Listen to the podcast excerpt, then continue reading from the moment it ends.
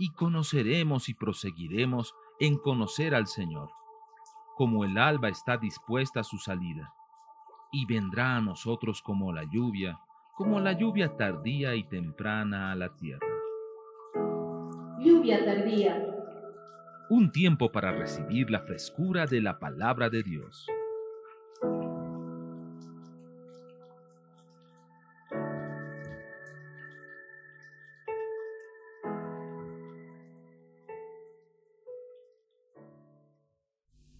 En el Salmo 103, esta canción la cantábamos hoy día, dice, bendice alma mía Jehová, bendice alma mía al Señor, alabe todo mi ser su santo nombre. está ahí, ¿verdad? Salmo 103, búsquelo por favor, Salmo 103.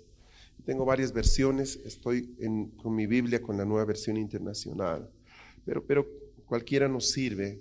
Solo hay un verso en el que hay bastante, bastantes variaciones. Dice, Bendice alma mía Jehová y bendiga todo mi ser su santo nombre. Bendice alma mía Jehová y no olvides ninguno de sus beneficios.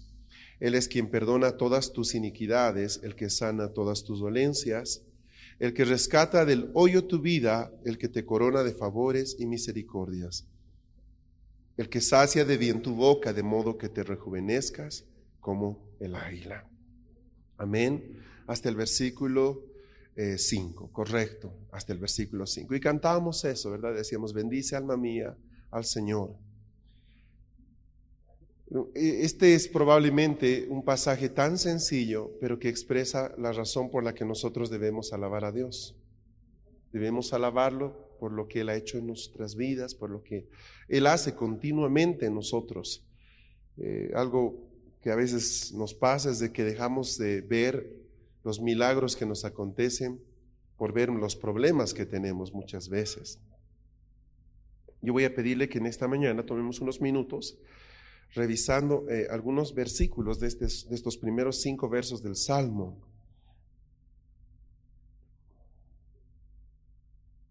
Qué bueno es el Señor. Qué bueno es el Señor. Siempre me ha impresionado cómo David le habla a su alma y esto tiene que ver con el hecho de que nuestra alma no, es, no le gusta mucho alabar a alguien que no sea él mismo. Nuestra alma siempre busca alabar, alabarse a sí misma. Y, y dice acá, alaba alma mía. Hay un poder en la palabra, en la palabra que tú dices, no hablo de la palabra escrita. Las cosas que tú dices son más poderosas de lo que tú crees. Entonces, cuando tú muchas veces declaras derrota, la derrota es evidente, se hace visible en tu vida y cuando tú declaras la, victoria, la victoria también se hace visible en tu vida. Una de las cosas que tenemos que hacer es aprender a hablar cuando venimos al Señor. La manera en que antes hablábamos es una manera que gira en torno muchas veces a la tristeza, al temor, a lo que hemos escuchado desde niños, de que somos o no somos, hacemos o no hacemos. Pero llega un momento en que nosotros tenemos que empezar a escuchar lo que Dios dice de nosotros, no lo que dice tu esposo, no lo que dice tu padre, no lo que dice tu hijo, tienes que empezar a escuchar lo que dice Dios de ti. Y eso empieza a provocar un cambio en nuestra manera de hablar, dejamos de hablar incondicional. ¿no? Por ejemplo, hay gente que dice, Dios, yo sé que Dios me, puede sanar.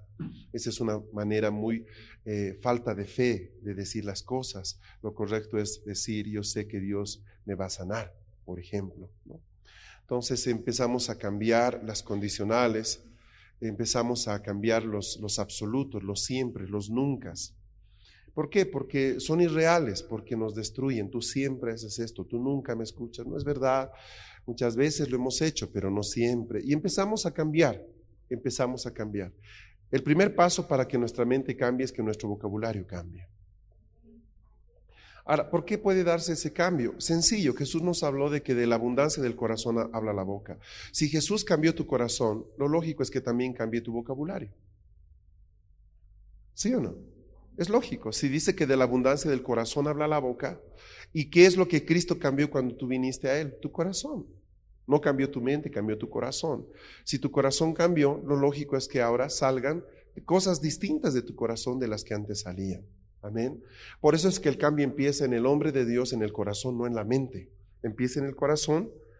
Eso provoca que su vocabulario empiece a cambiar y al hablar cosas nuevas, su mente empieza a cambiar también. Ese es el proceso. Paso uno, corazón.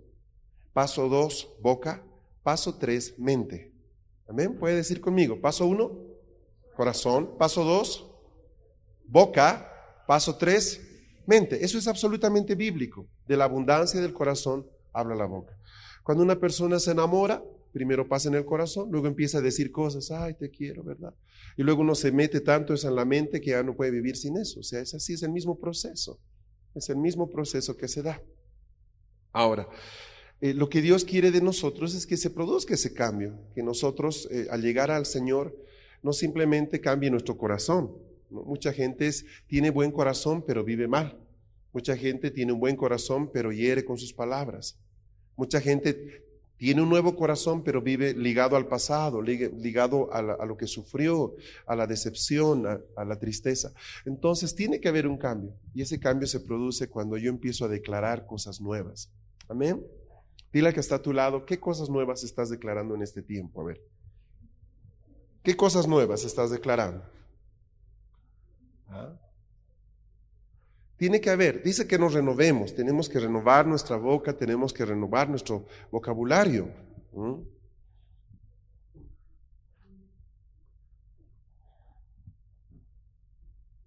Amén. Amén, esto es verdad. Eh, no sé cuántos les gusta aprender palabras nuevas, pero es interesante. Cuando estamos leyendo y encontramos una palabra rara y luego la vemos en el diccionario, es lindo memorizarla porque es una palabra nueva al bagaje que tenemos. Mucha, mucha gente, por ejemplo, los latinoamericanos, se supone, según cálculos, de que se quedan el resto de la vida con un vocabulario que más o menos el que maneja un chico de 12 años. O sea, hablo ya de adultos. Se quedan más o menos con ese vocabulario. O sea, no tienen palabras nuevas, no las van sumando a su bagaje. ¿Ah? Eh, simplemente se quedan en las mismas palabras que aprendieron cuando eran jovencitos. Qué penoso, ¿no? Qué penoso. Y ahí escuchas tú un ingeniero, un licenciado, dando un comentario en televisión, este, eh, bueno, o ah, parece que estuviera vocalizando, ¿verdad? Y, no le sale el concepto, ya, ya, ya, pues habla, y, es un doctor, es un abogado, pero eh, bueno, este, es una pena, ¿verdad? Es una tristeza como, como la gente habla, pero eso tiene que ver porque no renueva su vocabulario. Yo veo crecer a mi bebé que tiene 15 meses, cómo cada día usa palabras nuevas, me interesa, cómo, cómo el sonido se le pega, está aprendiendo a decir provecho ahora. Y, obviamente le sale cualquier cosa menos provecho, pero, pero el espíritu es provecho. Eso es lo que quiere decir, porque decimos gracias y responden provecho, y ella también responde provecho, pero en su manera de decirlo. Y cada día tiene palabras nuevas. Es sorprendente cómo el oído es lo primero que nosotros desarrollamos. ¿Ah? ¿Usted sabe qué es el oído? A las 24 semanas el bebé ya puede escuchar muy bien. ¿Ah? Los ojitos, en cambio, no. Aún después de nacido vemos borroso. Tú no te acuerdas, gracias al Señor no te acuerdas, pero, pero veías borroso, no te preocupes. De ahí que lo que nos, eh, nos hace reconocer a la mamá, entre muchas mamás, es el oído. Primero su voz, porque la escuchamos por varios meses. Cuando estábamos dentro de su guatita, como dicen en Chile, dentro de su barriguita, oíamos muy bien, escuchábamos bastante claro su voz. Y eso hace que tengamos familiaridad con su voz. Y la palabra nos muestra que Dios nos habló desde antes de nacer. Él nos habló, nos habló, nos habló. Y cuando tú entiendes que todo lo que Él hizo lo hizo con su palabra, qué cosa más preciosa es entender entonces que Él sigue cambiando su vida o nuestra vida con sus palabras. Amén. Amén. Entonces, eh, dice, bendice alma mía a Jehová y bendiga todo mi ser su santo nombre. La palabra bendecir en hebreo es barak. Barak. Y bendecir es, eh, es, algo que nosotros no, no usamos mucho. En la cultura occidental, tristemente, no está claro el concepto de bendición. No hay es penoso porque eso, esa es una herencia del paganismo en el que América creció. ¿ah? Eh, eh, no hay el concepto de bendición. ¿ah? yo me acuerdo que mi abuelita, antes de que viajáramos cualquiera de nosotros, siempre nos bendecía.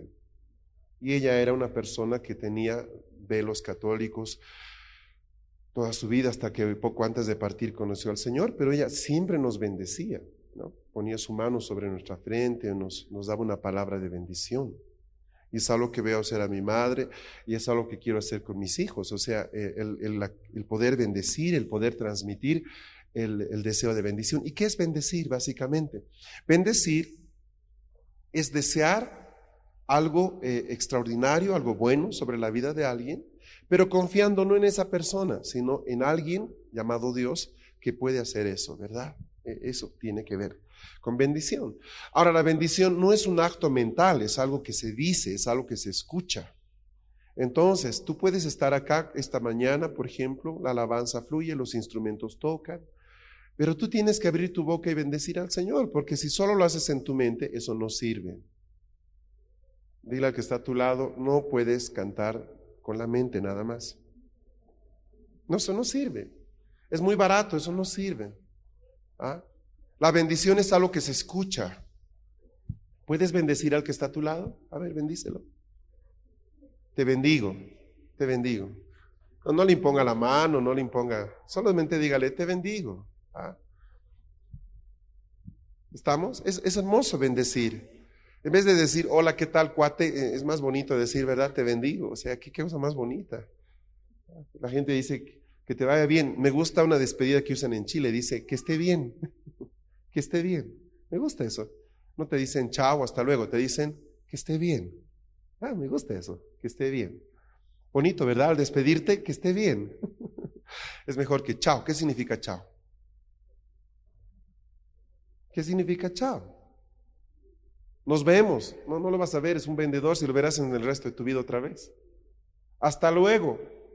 No, no vas a volver. Hasta luego. Me comprende, ¿no? Se carece de significado. Pero qué hermoso decirle a alguien que esté bien, que Dios lo bendiga, o simplemente le bendigo. La acción de bendecir a Dios es algo que se escucha. Así que si usted en esta mañana, que si tú en esta mañana levantaste tu voz y cantaste al Señor y bendeciste al Señor, qué bueno, porque eso es muy valioso. Amén. Ahora, dice en este mismo verso, dice, alaba alma mía al Señor y alabe todo mi ser su santo nombre.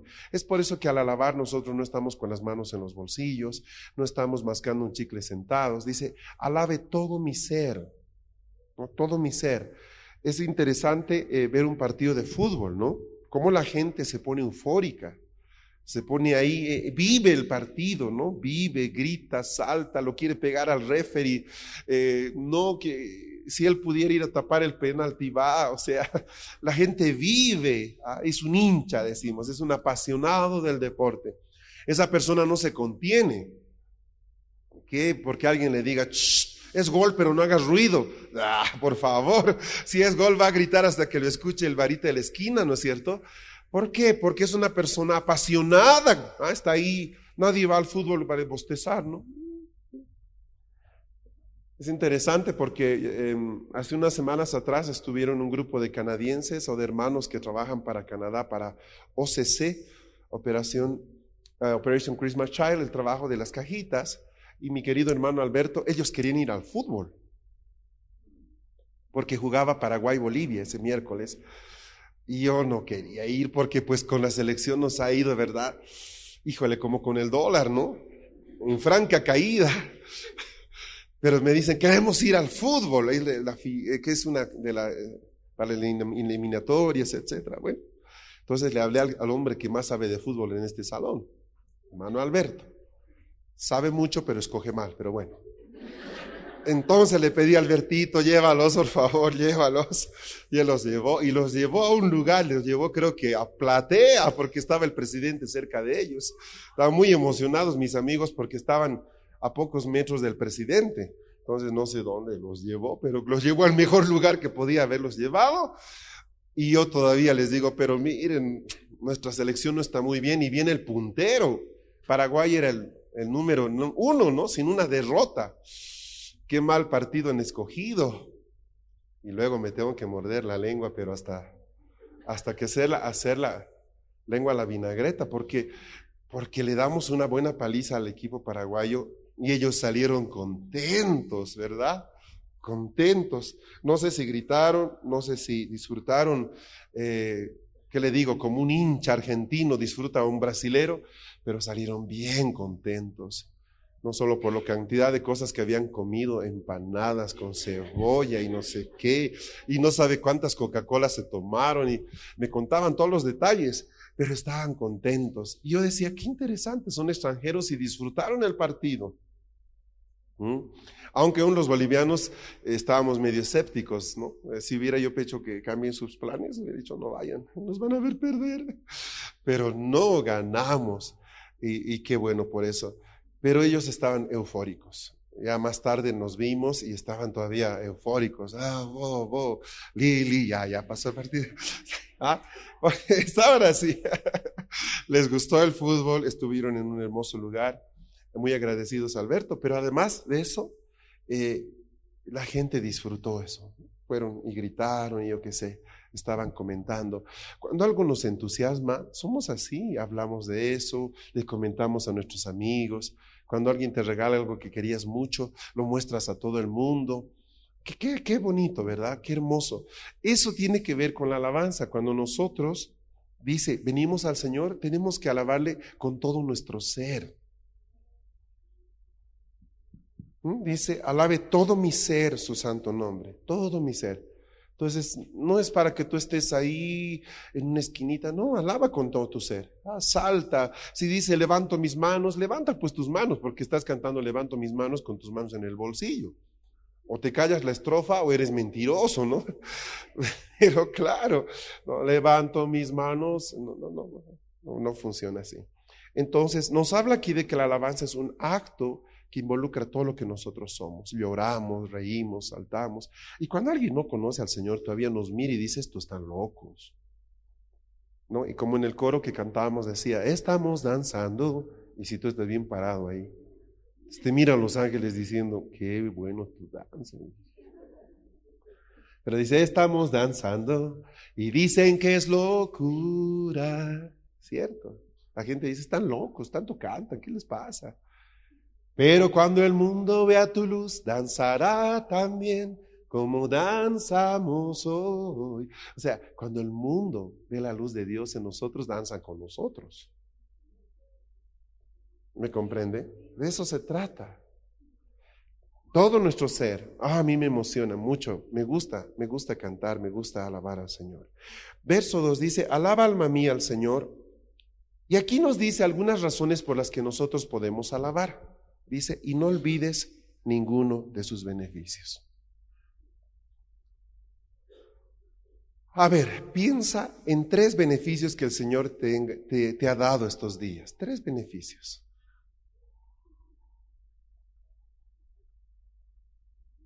No, no sean muy místicos. Por ejemplo, Rosita dice misericordia, pero suena raro, ¿no? Misericordia.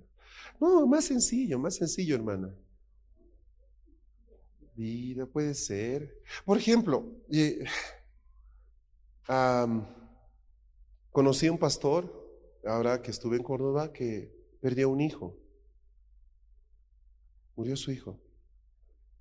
Y él decía, hablando en una mesa, me decía, eh, cuando un marido pierde a su esposa, hay una palabra, viudo. Cuando un hijo pierde un, pierde un padre, hay una palabra, huérfano. Cuando un padre pierde un hijo, no hay palabras. No hay palabras. Yo decía, Padre, yo nunca he perdido un hijo, ni quiero que pase. Te doy gracias por esto, Señor. O sea, nota, eh, cuando el día, el día nefasto nos toca, recién nos damos cuenta de, de la bendición, ¿no? La bendición que teníamos. Entonces no olvides sus beneficios, la vida de, los que amas, el hecho de que aun cuando la situación está difícil, la gasolina está subiendo, pero pan no faltó en la mesa, más chiquitos, ya no comemos tanto pan como antes, pero, pero sí, gracias al Señor vivimos en un país en medio de todo que tiene bastante provisión. Ah, por ejemplo, muchos bolivianos aprecian la fruta cuando viven fuera de país. Es algo bien típico. Nuestra fruta es muy sabrosa porque tiene muy pocos químicos. Usted va a Estados Unidos, ve unos plátanos, pero asombrosos, amarillitos, no tiene ni un puntito. Tú lo comes y es corcho.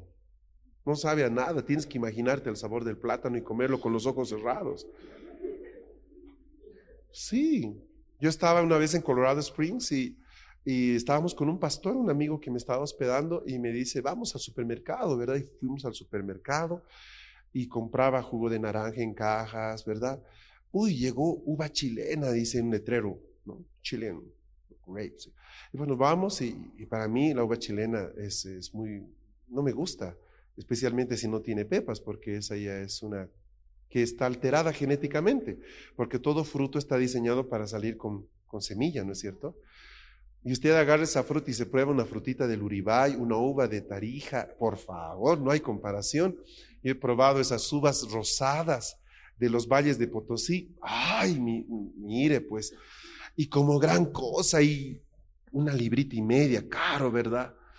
Y, la comían, mmm, qué rico, ¿verdad? Eh, vamos a comprar naranjas y compraron seis naranjas. ¿Alguna vez has ido al mercado aquí a comprar seis naranjas? Entonces, cuando yo les decía a mis amigos, sabes que en mi país nosotros compramos 100 naranjas están tiradas en los pisos. No, exagerado, pareces argentino. No, de veras.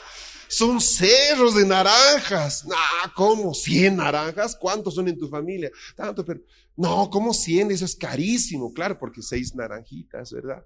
Una manzana en España, un euro. Una manzana, un euro. ¿Cuántas manzanas tú compras? La mamá cuando va al mercado pues, compra, ¿verdad? 8, 10, 12 manzanas. La gente más pobre, 25 naranjas, ¿no? Media docena de plátanos. Pero tú ves en el supermercado cuatro bananitas ahí como gran cosa y desagradables, carentes del sabor. Y siempre la gente que vive en otros países conoce un pastor en Las Vegas que me decía, ay, la fruta de la paz tan rica, ¿verdad? O sea, la que se vende acá. Allá no hay. Es una bendición. Es una bendición. Yo doy gracias a veces hasta de locoto. Porque me gusta el picante. Y nadie come picante más que en México, ¿me entiende? Es verdad, usted va a Argentina, nadie come picante, en Chile tampoco, y ahí estamos. Pero qué rico el picante. Me dice, usted tiene lengua del oro, ¿cómo va a comer eso?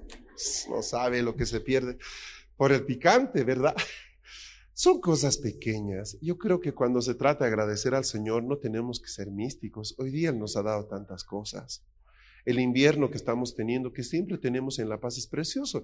Ahora estuve en Santiago, ¿sabe? Había tanto smog, pero tanto smog que durante todo el día parecía con neblina tocando la calle, pero era smog. Eh, mandaron, eh, estaban con alta emergencia o un código que sacan ellos para carros catalíticos, no catalíticos, suspendieron placas 5, 6, 7, o sea, prohibición de circulación para muchos vehículos porque la contaminación era muy alta, muy alta. Y durante todo el día, esto fue hace una semana, todo el día hubo neblina, pero no era neblina, era smog. Usted no ve el sol durante todo el día. Siente el calorcito, ¿verdad? Que, que atraviesa las nubes. Pero este cielo celeste. Y Pamelita me decía, ay, tan lindo el cielo en La Paz. ¿Verdad? O sea, cielo celeste, celeste, precioso. Entonces a veces uno dice, ¿de qué voy a dar gracias, Señor? Gracias por la salvación inmensurable. ¿Está bien? Sí. Gloria a Dios. Gracias por los dones. Sí, está bien. Pero yo doy gracias por este cielo precioso, por ejemplo. ¿Ah? Tan lindo nuestro cielo en invierno. Tan precioso es respirar aire fresco, menos en San Francisco, obviamente. En ese lugar hay mucho smog. Pero son cosas pequeñas. Dice, no olvides ninguno de sus beneficios. Ninguno. Mira la palabra, no olvides ninguno de sus beneficios. Wow. Entonces, cuando tú recuerdas los beneficios del Señor, ¿sabes qué haces? Agradeces, Señor, gracias por esto. Ah, gracias. Yo, yo, ¿sabe? Años soñé, años, mi esposa es testigo de eso, años soñé por una, con una vagoneta Land Cruiser. Años. Yo no tengo un último modelo. Pero sabe, cada vez que me siento en mi vagoneta, digo, gracias Señor por este carro.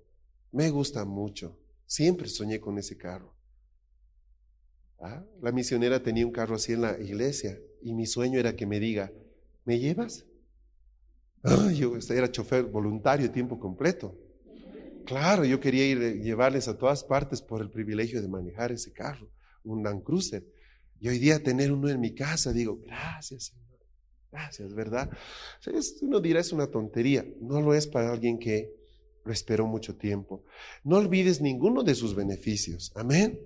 No olvides ninguno de sus beneficios. Qué bueno es saber que estás sano, qué bueno es saber que la salud está en tu cuerpo y en tu casa. Amén. Tómese dos minutos para decirle gracias al Señor por la salud de toda la familia. Vamos, ahí dónde está. Hágalo. No mentalmente, háblalo.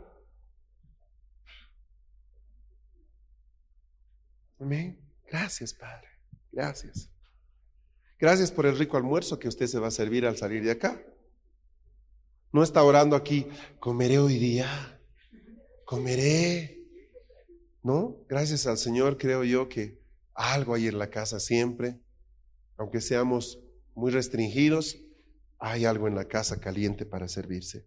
No olvides ninguno de sus beneficios. Ahora, aquí te menciona el salmista, es David, es David, este salmo lo hizo David.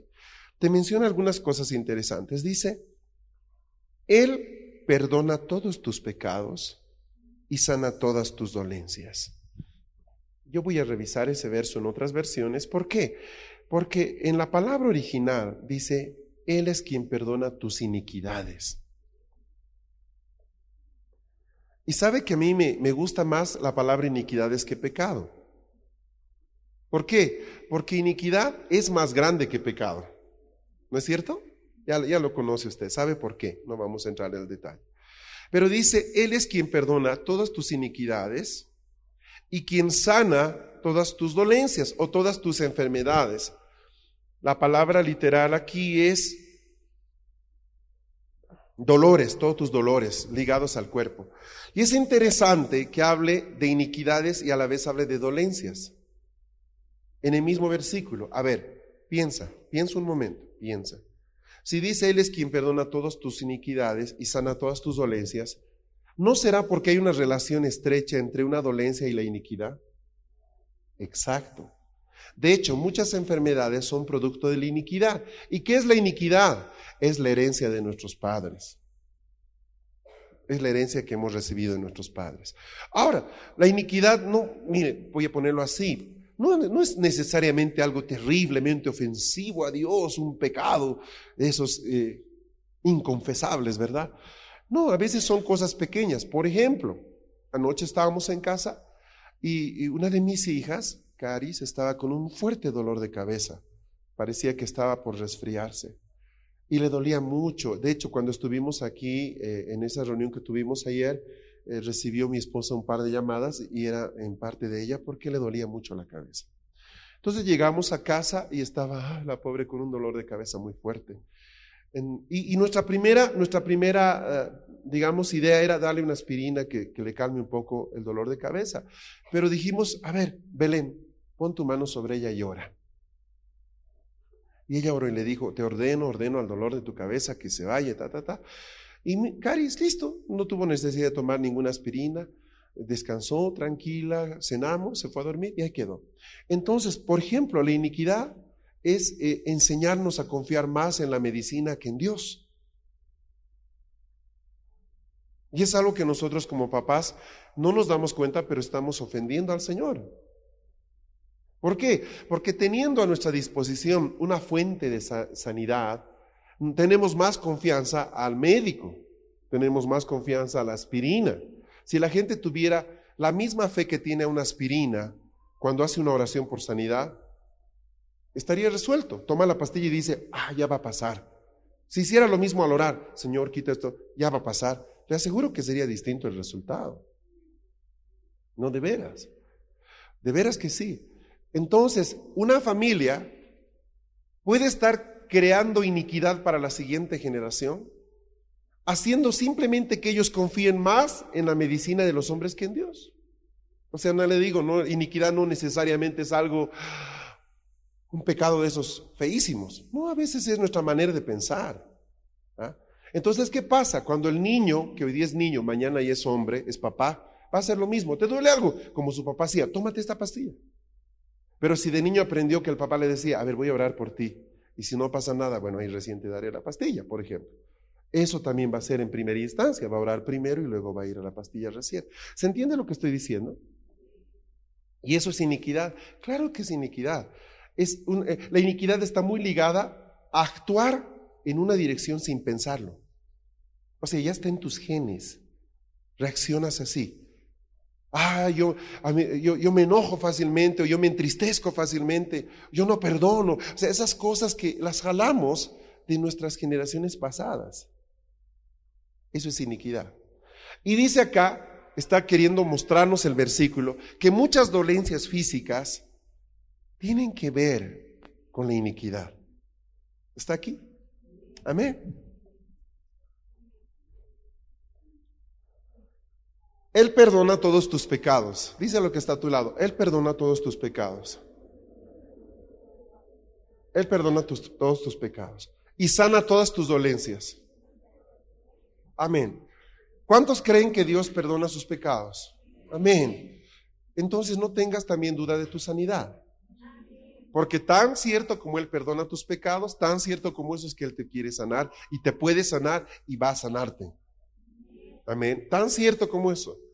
Yo sé que cuando le confieso un pecado al Señor, ya, ya ahí quedó pues. Lo mismo pasa con un asunto de salud. Solamente que en nuestra mente natural aceptamos más fácilmente lo primero, el perdón de pecados, que la sanidad, por ejemplo. En el verso 4 dice, Él rescata tu vida. ¿De dónde? Del hoyo. Ahora, Usted dirá, ay, pero en mi calle no hay muchos hoyos, no sé de qué tiene que ver eso. Sí, rescata mi vida del hoyo, ¿no? Bueno, le voy a explicar. La palabra literal acá no es hoyo. Es bien interesante. La palabra literal en ese lugar es destrucción. Él rescata mi vida de la destrucción. Otra traducción de eso, otra traducción, Rescata tu vida del sepulcro, de la tumba, de la fosa, de la destrucción. La palabra literal es una palabra hebrea que es shahhat, híjole, que significa trampa, pozo, abismo, destrucción, corrupción, foso, hoyo, mazmorra, sepulcro, sepultura. Él rescata tu vida de la destrucción. Amén, gracias Señor. Eso, Él rescata tu vida de la destrucción. Qué bueno es saber eso. No es que simplemente evita que te metas a un hueco. Aunque sí algunos meten su pie a un hueco. Pero, pero quiero decirle algo más. Cuando hablamos de destrucción todavía es una imagen que es difícil de, imaginar. Destrucción, ¿de qué me está hablando? Eh, vamos a poner la traducción Reina Valera pozo. Imagínense ustedes un pozo como de agua, no más de un metro y algo de, diámetro, y ustedes están dentro del pozo. Comprendan algo, cuando están dentro de un pozo, normalmente uno no puede salir de ahí por su propia fuerza.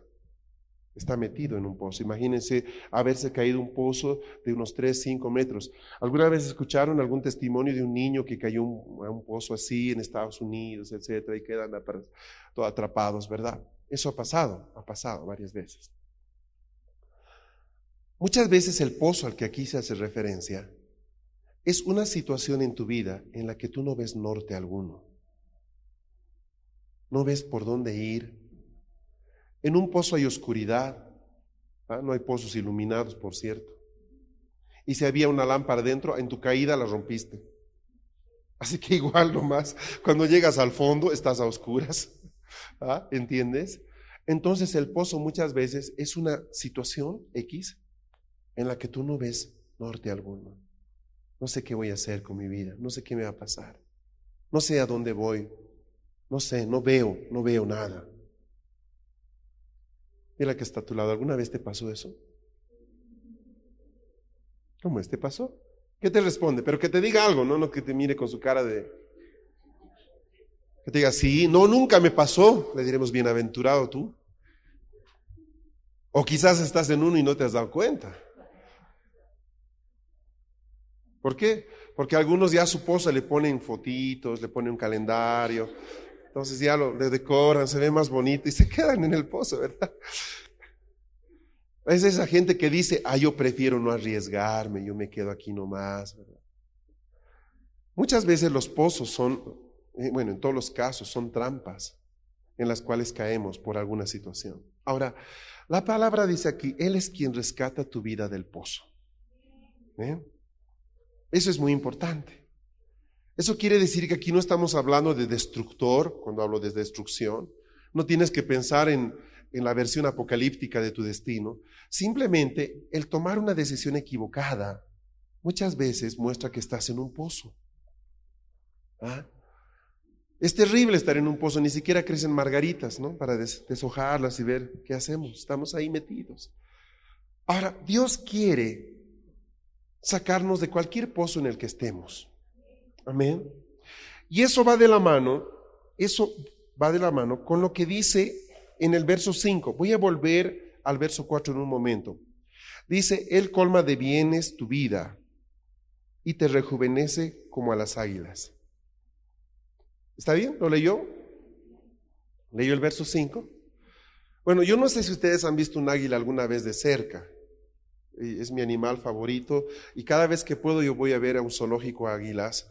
Hace poco estuvimos en un país donde fuimos a ver en un zoológico con los niños a unas águilas impresionantes, unos animales, pero que, wow, un águila así de este tamañote que volaba por sobre nuestras cabezas ahí en un espectáculo y era una sensación tremenda y la agarraba el hombre, el entrenador, pero le hacía fuerza porque era un tremendo animal y sus patas y sus garras, híjole, qué animalote, ¿verdad? Era para decirle una foto, una foto, qué bello animal.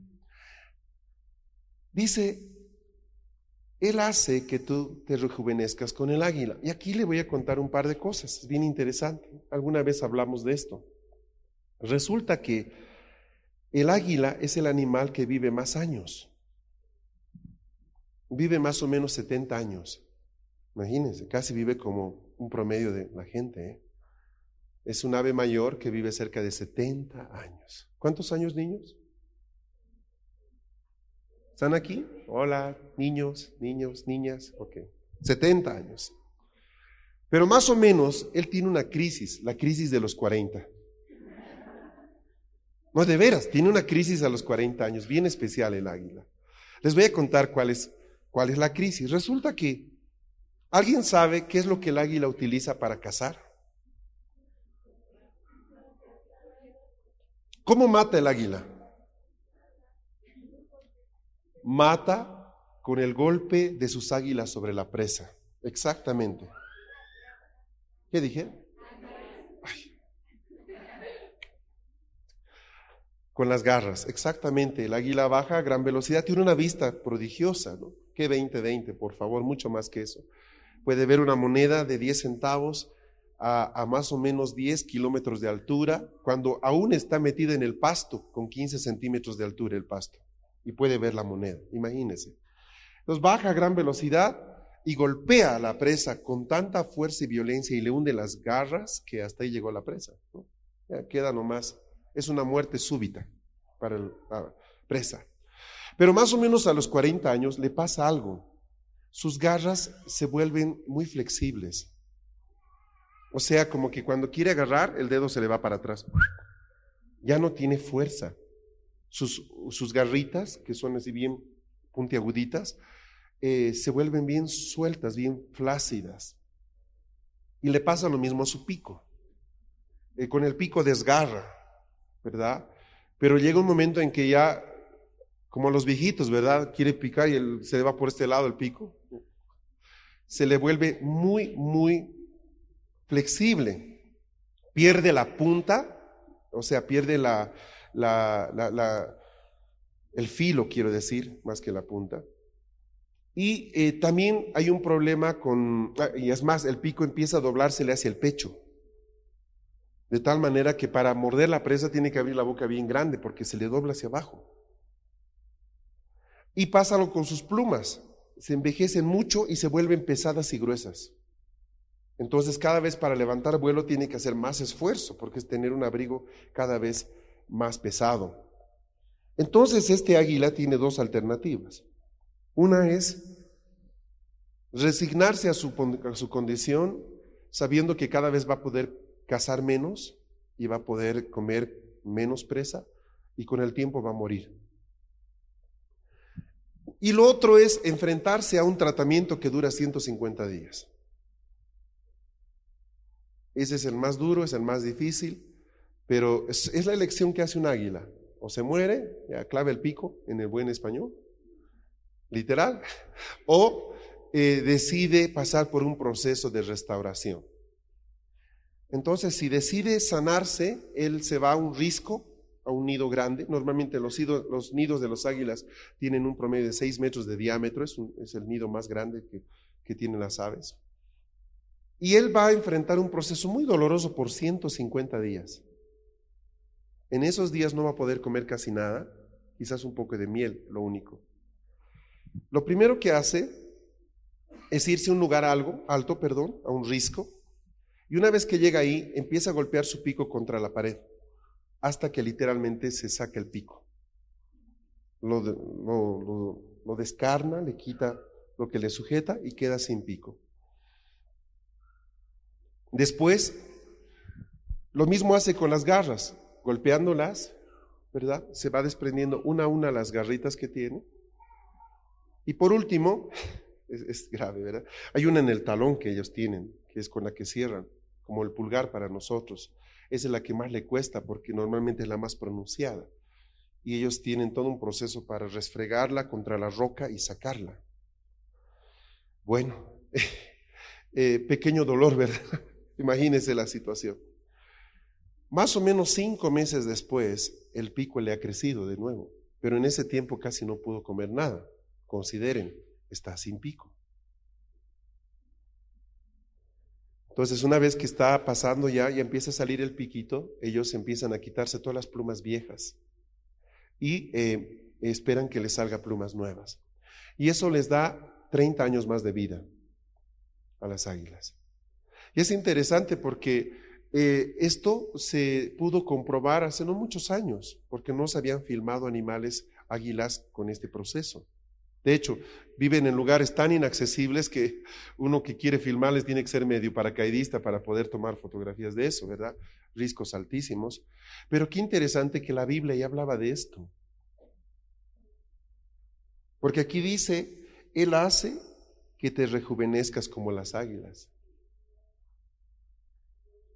Ahora, noten, dos cosas, por favor. Noten dos cosas. Él escoge. El águila escoge. Si quiere ya morir o si quiere vivir 30 años más. Él escoge. Y la ventaja de los pozos es que justamente quedamos en una condición en la que tenemos que escoger. Mm. Mm. El rejuvenecimiento que nos habla la Biblia no viene porque tú digas, ah, Señor, yo voy a quedarme en tu presencia nada más. No, es un acto doloroso. E, en la parte práctica, a ver, imaginemos, está bien, y entendí lo de las águilas, qué bien por las aguilitas, ¿verdad? Pero ¿cómo se aplica a nosotros? Pues se aplica de la siguiente manera. Muchas veces tenemos que despojarnos de las cosas viejas que nosotros estamos cargando para poder recibir las cosas nuevas aún las cosas que consideramos nosotros eh, como los principios verticales de nuestra vida. ¿ah? Le voy a dar un ejemplo. Eh, yo creía que no había que hacer liberación, creía que cuando uno recibe a Cristo, eh, Él se encarga de todo lo demás, punto. Yo había crecido diciendo, ocúpate de Dios, no del diablo. Ocúpate de entender lo que Dios ha hecho, no lo que el diablo ha hecho.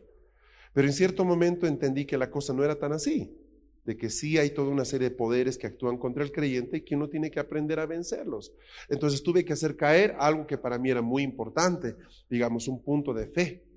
Y en esa medida también Dios te da cosas nuevas. Pero también, por ejemplo, imagínese que una persona esté en un trabajo, ya tiene muchos años en ese trabajo, pero resulta que esa persona no está hecha para ese trabajo. Entonces la alternativa es o terminas muriéndote haciendo eso el resto de tu vida, o tomas una decisión radical. Pero ¿de qué voy a vivir? Es la pregunta, ¿no? Pues es la misma pregunta que el águila se haría, ¿de qué voy a, cómo voy a poder comer? Estoy sin piquito. ¿Verdad? ¿Qué puedo hacer aquí? ¿Quién va a subir a ayudarle en ese lugar? Y algo que dice aquí la palabra, el Salmo dice, Él es el que hace, te hace rejuvenecer como el águila. O sea, pero es un proceso voluntario. Yo debo escoger quedarme como estoy o entrar en una etapa en la que Dios puede restaurarme y puede darme cosas nuevas. Y aquí es donde se define la cosa. Hay gente que acepta su condición y dice, así soy, así moriré. Y hay otros que dicen, no, yo creo que Dios puede hacer muchas cosas más en mi vida. Pero eso significa también un proceso doloroso, un proceso doloroso de cambio. ¿Se entiende esto? Ah, entonces, alguna vez eh, Dios te va a llevar en esa situación, a tener que volcar la página, voltearla, y vas a tener que cerrar muchas cosas que tú considerabas que así iban a ser definitivamente, pero cambian, y enfrentar otra etapa de tu vida. Hay gente que no puede con eso y se queda estacionado. Por ejemplo, hay personas que pierden, eh, voy a poner un ejemplo. Yo conocí una persona que en su momento tenía mucho dinero, mucho trabajo, etcétera, y perdió todo por mala administración. En realidad nunca pudo recuperarse, pero no se pudo recuperar no porque, voy a ponerlo así, porque era el efecto de lo que había hecho, sino porque en su mente él nunca pudo aceptar de que le había pasado eso. Cada vez que hablaba conmigo me decía, pero ¿cómo me pudo pasar eso? ¿Qué pasó, pues? Yo tenía, yo movía, eh, mi billetera había tanta plata en esto, tenía. Sí, pero ya no hay, pues. Ya no hay. Ahora, ¿qué haces? ¿Vives con eso o no vives con eso? ¿Cómo, lo tomas? ¿Qué haces? Y esa persona nunca pudo recuperarse, ¿no? Siempre era, ¿cómo me pudo pasar eso? Pero hay gente que le pasa eso y se levanta, se levanta de cero y, vuelve a, tomar posiciones y vuelve a salir adelante y, y le pasa como a Job, ¿no? que termina con el doble de cosas que tenía antes. Amén. Entonces no sé cuál, cuál sea tu, perspectiva de, lo que tú, quieres en tu vida, pero tú vas a tener que tomar decisiones. Y este tipo de decisiones son también importantísimas. ¿ah? Gente que de repente le deja a la pareja, al esposo, la esposa y su vida se derrumba. Y, y, bueno, ¿qué vas a hacer ahora, no? ¿Ponerte luto el resto de la vida? ¿O vas a lavarte la cara, ponerte maquillaje fresco y sal y enfrenta la vida que tienes por delante. Así, mujer sola, hombre solo, en definitiva tú eres más que más que una persona con, o sea, que simplemente vale algo por tener a alguien al lado, ¿me, me entiende, verdad? Y ahí está, y hay gente que no puede, se hunde, y hay gente que sí puede. Entonces, esa decisión no es de Dios, es tu decisión. Amén. Ah, yo le fallé al Señor. Sí, le fallaste, ¿y ahora qué vas a hacer? ¿Qué vas a hacer? Ese es el punto, ¿no? Y hay gente que no puede reaccionar y hay gente que sí reacciona, dice, yo le fallé al Señor, pero ya le pedí perdón, Él es un Dios de oportunidades, voy a hacerlo mejor, no me voy a equivocar. Y hay gente que dice, no, a mí no, ya no me va a perdonar, no sirvo, ya no puedo, ya. ¿Cómo le pude hacer eso? Pues, la crisis de los 40. Mira que está a tu lado, ¿te tocó?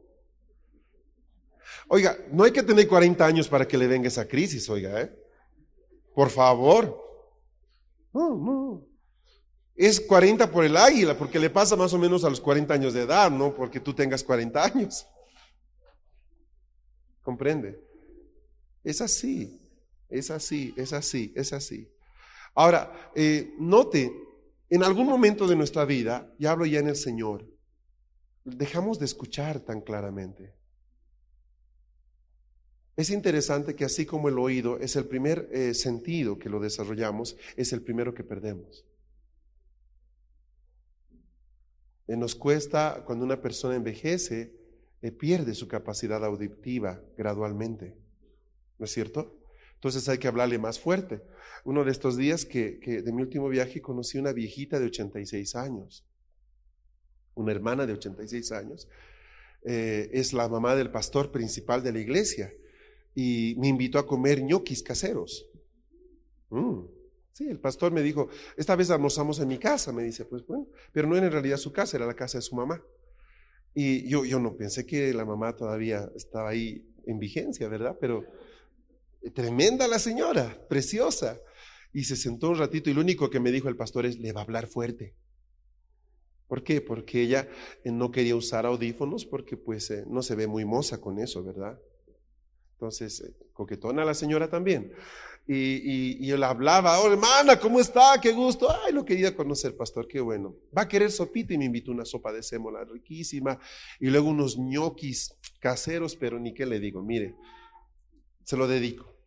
Pero se quedó sentada frente mío y empezó a contarme cómo era ir a la iglesia hace 60, 70 años cómo ella llevaba a sus hijos a la iglesia, cuando ser evangélico era casi ser, eh, ser proscrito, ser, ser delincuente. Se veía muy mal a los evangélicos, muy mal. Y ella les llevaba a los hijos desde chiquitos a la iglesia. Y hoy día, pues, uno de sus hijos es pastor, es un hombre precioso de Dios. Y qué lindo, ella me contaba ahí, eh, animada todo, cómo, cómo ella caminó en el Señor esos años. Y se la veía, ¿sabe qué? Fuerte y sonriente con 86 años y sonreía más que muchos hermanos que conozco aquí. Animosa la señora, animosa. ¿ah? Y, al final me dijo, puede orar por mí, ore nada más para que yo pueda ser útil hasta el final. Y una de las noches en el seminario apareció sentada, en primera fila estaba ahí, la hermana sentada escuchándonos y yo decía, wow, que eso es una buena vejez, ¿verdad? Una buena vejez. Y sigue, ella es la que cocina en casa y tiene 86 años. Cocina y cocina como toda buena nona, ¿verdad? Como toda buena abuelita, rico, bien. Entonces, eh, en algún momento, pues pasa eso, ¿verdad? Yo creo que de, los papás, cuando ellos ya parten con el Señor, uno extraña también, ay, tan rico cocinaba, ¿verdad? No, no sé si les pasa a ustedes, pero mi abuelita cocinaba muy rico. Yo no sé cómo cocina su abuelita, pero la mía cocinaba muy bien. Pero ciertamente lo que, lo que captura mi atención, por ejemplo, yo eh, conozco jóvenes que no superan los 25 años que se ven abatidos, se ven derrumbados. ¿Ah? Están ahí arrastrando los pies, como que no se dan cuenta que tienen la vida por delante, pueden escoger tantas cosas, y andan como si tuvieran tres hipotecas, dos hijos en Irak, ¿verdad? Caminan así, o sea, hay tristones y uno los mira, ¿verdad? Y dice, ¿qué pasa? Tienes 25 años, estás en la mejor etapa de tu vida. Puedes subir una montaña, puedes cruzar el estrecho de Tiquina nadando, o sea, nada te impide. Puedes tomar una decisión, te equivocas, al día siguiente volteas la página y no pasó nada. ¿Por qué? Porque eres joven, eres fuerte. Pero van a ver hoy día chiquillas de 18 deprimidas. Hoy día hay, en los colegios están haciendo servicio psicológico para las niñas, para las adolescentes, ¿verdad? ¿Por qué? Porque tienen las crisis de los 14. ¿Qué, es eso? No, de verdad. Y ahí unas depresiones fabulosas. Dice, padre, ¿cómo? Están llenas de vida, ¿verdad? Eh, eh, ¿Qué pasa? Es el espíritu de este tiempo. Se cultiva lo oscuro. Chiquillas de 12 años que quieren vestir de negro. Las góticas y los góticos es el estándar. Lápiz labial negro. ¿Alguna vez lo viste? Lápiz labial negro. Una chiquilla de 16 años, bella. Su rostro limpio. Lápiz labial negro. ¿Qué le pasa?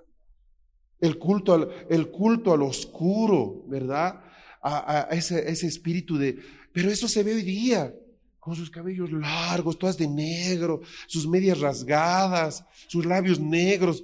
Yo pensé que la imagen de Morticia y de los Adams era, era puro dibujo, ¿verdad? Pero igualitas. No de veras. Y en otros países más que aquí todavía. Aquí todavía no se ve mucho eso. Pero ¿qué es ¿cuál es el mejor rostro de una chiquilla que no tiene más de 18, 19 años? Ese rostro que no necesita maquillajes, no, no hay arrugas que ocultar. Ese rostro brillante. ¡Ah, qué hermoso! Ya tan jovencitas tienen que ponerse media capa aquí, tres manos de pintura en los ojos. Y tiene 14 años, tú la ves. Tú no necesitas eso. Hay una etapa en tu vida en que vas a tener que usar eso para verte mejor. Ahora no. Yo creo que todas las mujeres aquí coinciden conmigo en esto. Yo me opongo a que las a mis hijas usen maquillaje, me opongo, me opongo rotundamente. ¿Sabes qué? Yo les decía a mi hija, ves cuando tengas más de 19, 20, veremos, pero ahora no me vengas con eso, ni teñidite cabello, tiene, estás en una etapa preciosa para mostrar tu belleza sin nada de ayuda.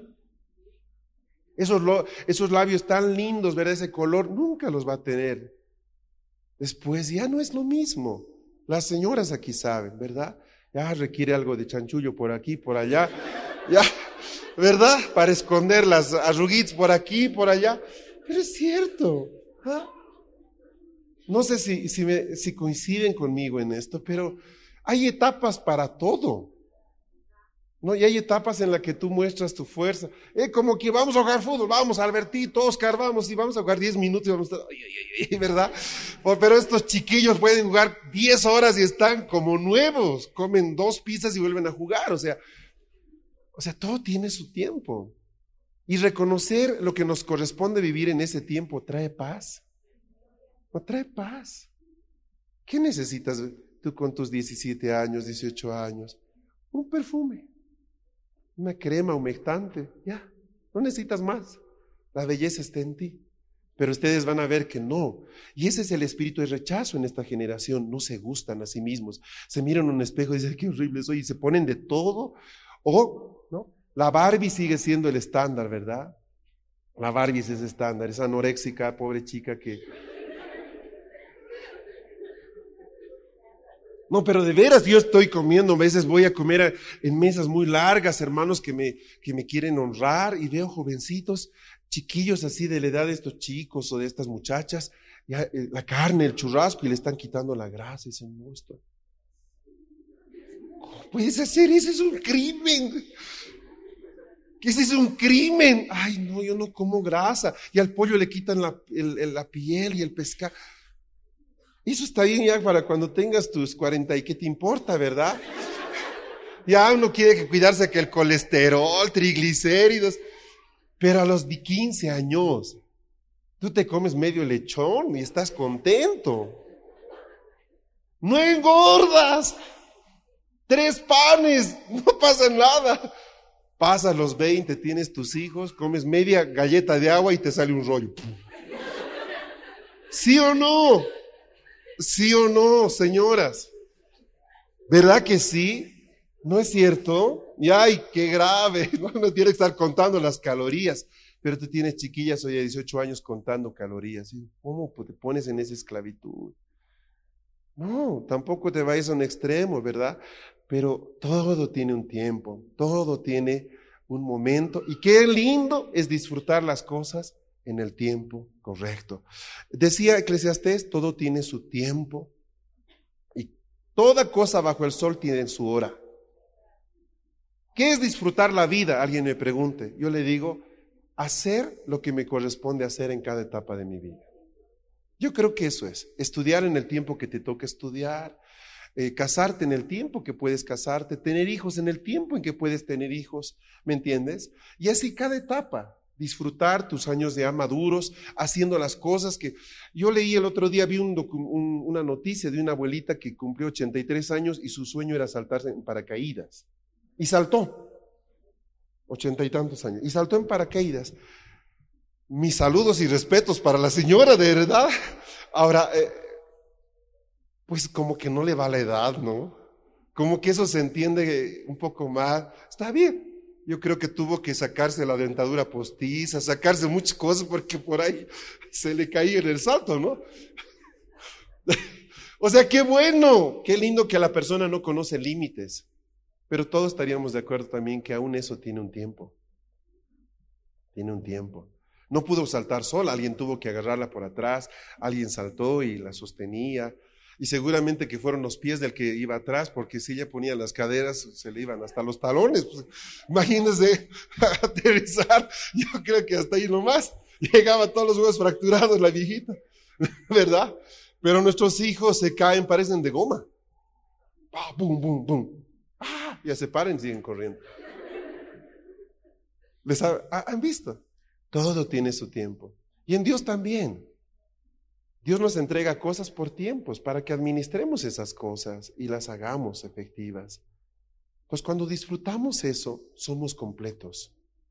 Amén. Por ejemplo, quieres ser líder en un tiempo en el que estás siendo formado, pero termina una etapa, ya eres un líder. Entonces, no quieras seguir siendo dependiente. Ahora tú tienes que hacer que otras personas se levanten y tú le ayudas. Es parte de un proceso. ¿Se entiende esto, verdad?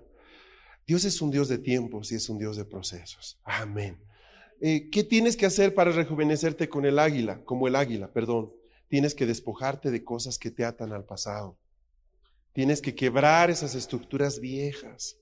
Ay, en mi iglesia cantaban así, cantaban pues, ahora ya no cantan, cantan de otra manera. ¿Qué vas a hacer? ¿No? ¿O vas a venir con audífonos y ponerte algo?